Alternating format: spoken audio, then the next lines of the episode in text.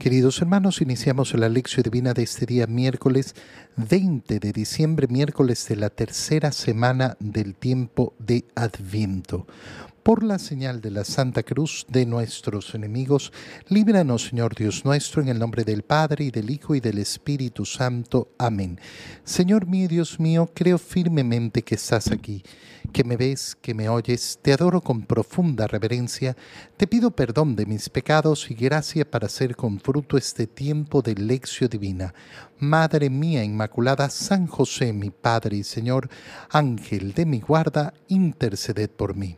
En la primera lectura de este día miércoles, eh, estamos celebrando ya la feria privilegiada del 20 de diciembre, leemos el libro del profeta Isaías, capítulo 7, versículos 10 al 14.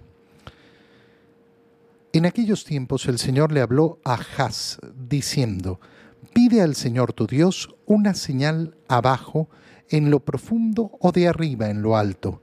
Contestó Ahaz, no la pediré, no tentaré al Señor. Entonces dijo Isaías, Oye pues casa de David, no satisfechos con cansar a los hombres, quieren cansar, cansar también a mi Dios. Pues bien, el Señor mismo les dará por eso una señal. He aquí, que la Virgen concebirá y dará a luz un hijo y le pondrán el nombre de Emmanuel, que quiere decir Dios con nosotros, palabra de Dios. Lo que acabamos de leer en el libro del profeta Isaías es la profecía más importante sobre la venida del Mesías, sobre la venida del Salvador, eh, cómo el profeta Isaías anuncia esa llegada y la anuncia de un modo eh, muy particular, muy preciso eh, y muy hermoso. ¿Cómo inicia, eh, cómo inicia esta profecía? el Señor le habló a Ahaz a través del profeta Isaías, diciéndole, pide al Señor tu Dios una señal de abajo en lo profundo o de arriba en lo alto. Le está permitiendo pedir una señal. La respuesta de Ahaz parece una respuesta piadosa en primer momento, porque contesta Ahaz, no la pediré, no tentaré al Señor. ¿Por qué digo que eh, suena en un primer momento como una respuesta piadosa? Porque nosotros no tenemos por qué andar por la vida pidiéndole señales al Señor. Lo que tenemos es que caminar una vida en la confianza profunda en el Señor, una confianza verdadera, una confianza eh, que sea cierta. Y entonces ese andar, andar en la búsqueda, ay, es que quiero eh, señales. Hay momentos efectivamente cuando uno se siente abrumado, cuando se siente eh, confundido delante de una decisión en que efectivamente le puede pedir una señal al Señor. Y dice, Señor, hazme ver. Porque lo que le estamos pidiendo es, en definitiva, eso, luz luz para poder tomar las decisiones que tenemos que tomar. Pero cuando una persona eh, quiere llevar su vida a través de puras señales, y esto sucede eh, en muchas personas, entonces claro, eh, lo que está buscando es aquello de lo cual hablábamos el día de ayer, esa seguridad que yo quiero tener en mi camino. mira, la seguridad es en el Señor. La seguridad se da en la confianza en el Señor. Entonces parece que Ahaz contestara de una forma piadosa. No, no voy a pedir una señal porque no quiero tentar al Señor. Pero en verdad lo que hay en el corazón de Ahaz no es piedad, sino miedo. ¿Miedo a qué? A recibir la señal y entonces tener que responder en vida, en sus obras, con la voluntad del Señor. Y por eso la respuesta de Isaías, que le dice, oye pues, casa de David, porque Ahaz es descendiente de David. No satisfechos con cansar a los hombres, quieren cansar también a Dios. Esta es una frase tan grande, tan profunda, porque efectivamente eh, el cansar a los hombres es algo que sucede a diario. En el, en, el relacionarnos con los demás, siempre vamos a estar, eh, lógicamente, eh, en esa condición de poder ser agotamiento, cansancio para los demás y también de que los demás nos cansen.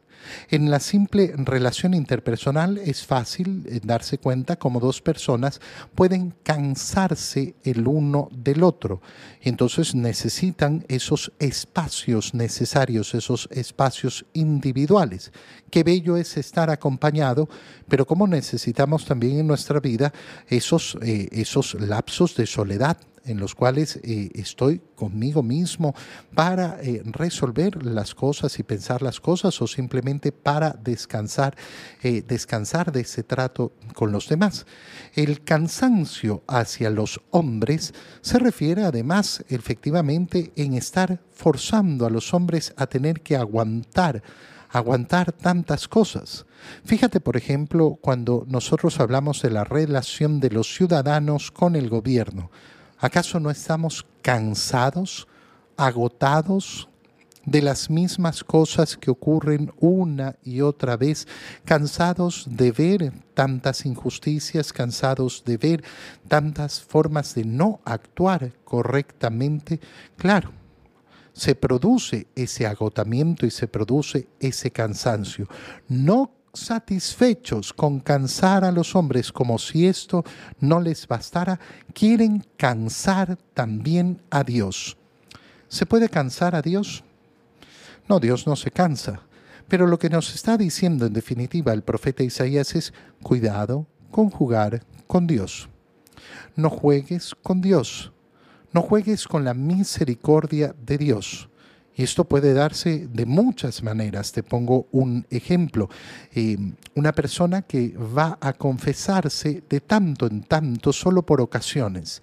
Se confesó para su matrimonio, se confesó para el día de la primera comunión de su hija o de su hijo, se confiesa para el día en que va a ser la confirmación. Oye, hermano, atento, ¿eh? Estás jugando con Dios. Ah, yo vengo a confesarme porque quiero recibir de Dios algo. ¿Vienes a comercializar con Dios? ¿Vienes a hacer un trueque con Dios? Bueno, esa no es, no es la forma. Y entonces ese es eh, el, el, modo de cansar a Dios. Dios te está diciendo, pídeme una señal, y tú te niegas. Si Dios te está diciendo, pídeme una señal, si te está ofreciendo eso, acéptalo acepta lo que Dios te está dando. Eso lo podemos llevar a un plano todavía más alto. Oye, Dios te quiere dar la gracia. Dios te quiere brindar su amor. Acéptalo. Acepta su misericordia, acepta su perdón, acepta lo que te está dando. Pues muy bien, ya que eh, no están satisfechos con cansar a los hombres, sino también quieren cansar a Dios, eh, el mismo Dios les va a dar una señal.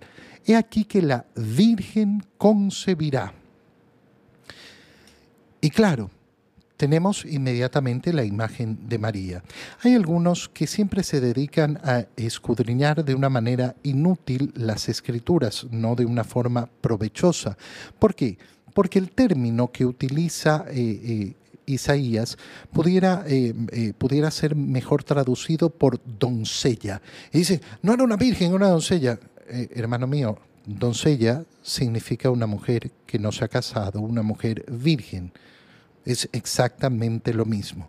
Si se usa el término virgen es justamente porque el Evangelio de San Mateo lo ha utilizado.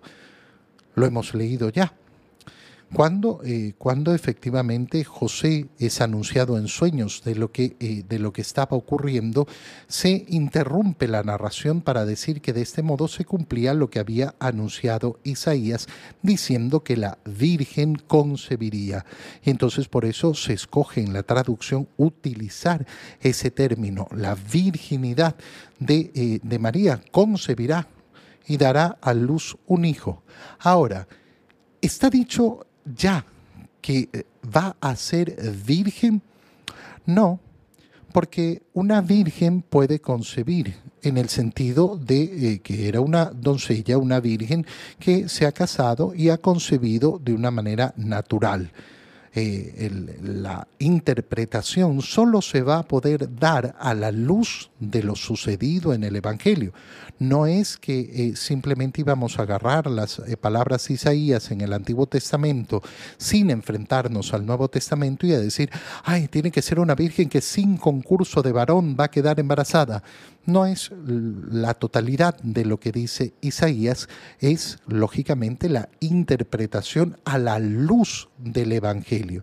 Y le pondrán por nombre Emmanuel, que quiere decir Dios con nosotros.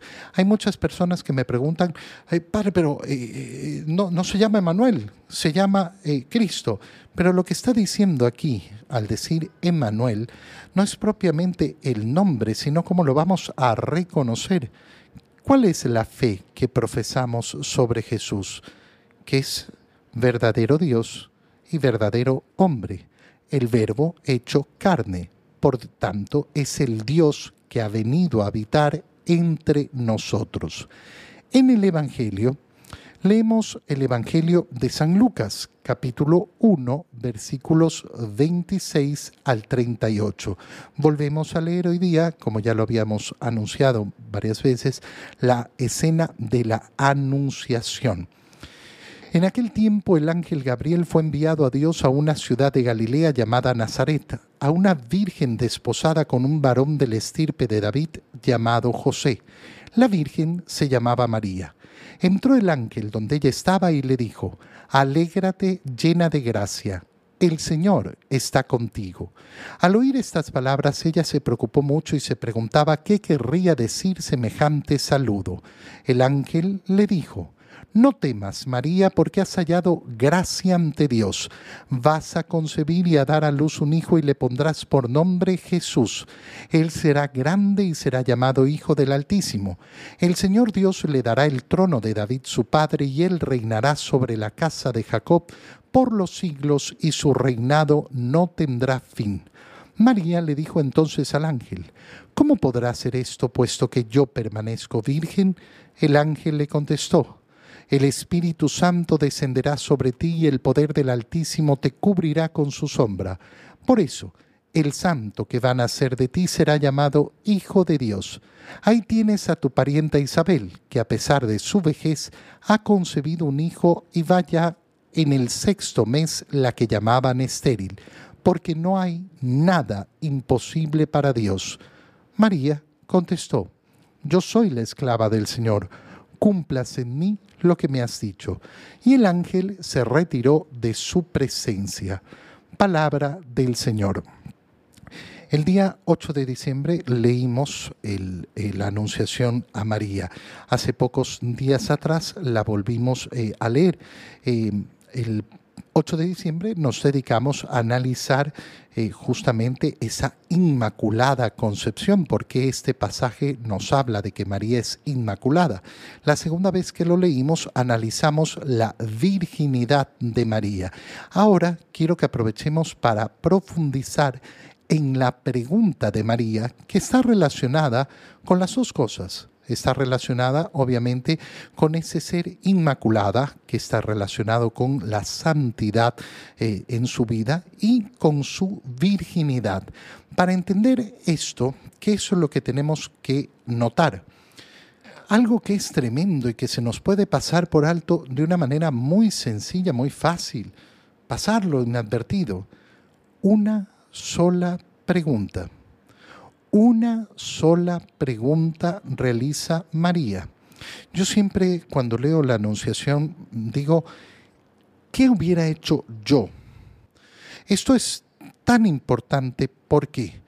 Porque, fíjate bien, si a mí viene un ángel y me pregunta, eh, perdón, y me anuncia una cosa grande, voy a ser eh, padre, voy a ser madre eh, de una criatura, bueno, pero, pero ¿qué tengo que hacer? ¿Cómo, cómo, cómo va a ser?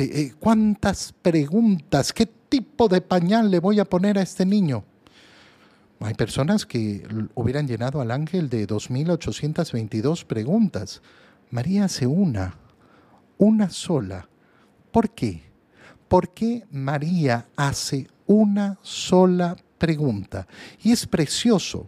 Fíjate bien, entra el ángel donde estaba María, eh, donde estaba, eh, donde estaba eh, ella, entra el ángel donde ella estaba y le da el primer mensaje que es el saludo. Alégrate llena de gracia. ¿Qué vemos en María en ese momento? Que se preocupó mucho. ¿Por qué? Porque se preguntaba qué querría decir semejante saludo. Y entonces, claro, tenemos que irnos inmediatamente al libro del Génesis y ver la tentación que se hace contra la mujer y el hombre.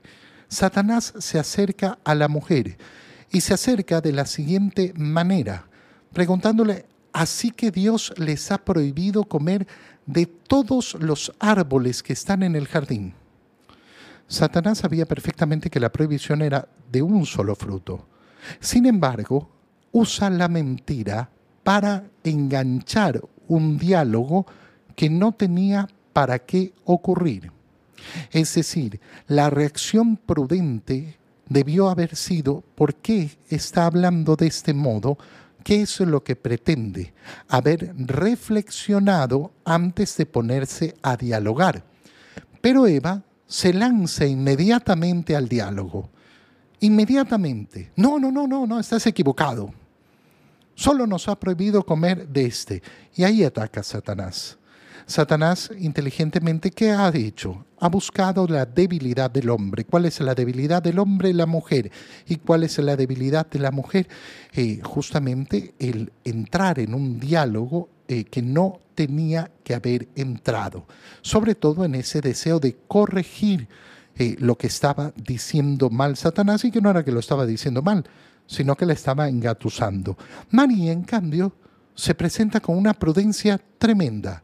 Aparece un ángel, aparece un ángel y le habla de esta forma. ¿Y ella qué hace? Silencio, escucha. ¿Por qué me está saludando de esta forma? ¿Acaso me está tratando de engatusar? ¿Acaso me está tratando de endulzar el oído para que yo caiga? La actitud que vemos en María es una actitud de prudencia. Ha levantado las defensas en ese momento. ¿Qué sucede aquí? No tengo claridad de lo que... Ay, pero si es un ángel... No, no, no, no. No me voy a dejar llevar por las apariencias. Me está hablando de una manera extraña, me está piropeando. Voy a poner las alarmas, voy a ponerme en modo defensivo, voy a escuchar más antes de ponerme a hablar. ¿Qué es lo primero que le comunica el ángel? Que va a quedar embarazada. Vas a concebir y a dar a luz un hijo. Le pondrás por nombre Jesús, él será grande, será llamado Hijo del Altísimo, el Señor Dios le dará el trono de David su padre y reinará sobre la casa de Jacob. ¿Qué le ha dicho hasta este momento? Que va a tener un hijo. ¿Le ha anunciado el modo en que será concebido ese hijo? No. No le ha hablado de absolutamente nada en el modo en que será concebido. Por tanto, lo único que María puede entender es que el ángel le está mandando a tener relaciones con su esposo, tal y como hemos visto ayer. ¿Qué ha ocurrido con el mensaje del ángel a Zacarías? No le ha explicado cómo tiene que concebir a su hijo. Le ha dicho que va a concebir un hijo. No tiene que darle explicaciones porque es lógico. ¿Qué va a suceder? Tú vas a tener las relaciones con tu esposa y esa relación va a ser fecunda. Vas a concebir, van a concebir un, eh, un hijo. María entonces hasta este momento es lo único que puede entender. Pero entonces hay un problema. María tiene un voto de virginidad. Es la eh, virgen desposada y quiere y desea mantener esa virginidad porque se la ha ofrecido al Señor junto con su esposo. Y entonces entendemos la profundidad de esa pregunta. ¿Cómo va a ser esto? Yo no conozco, eh, yo no conozco a varón. Yo permanezco virgen y voy a permanecer virgen. ¿Qué es lo que está diciendo María en definitiva? Algo precioso. No porque viene un ángel a hablarme, yo voy a romper mi promesa ante Dios. No porque viene un ángel voy a romper mi promesa ante Dios.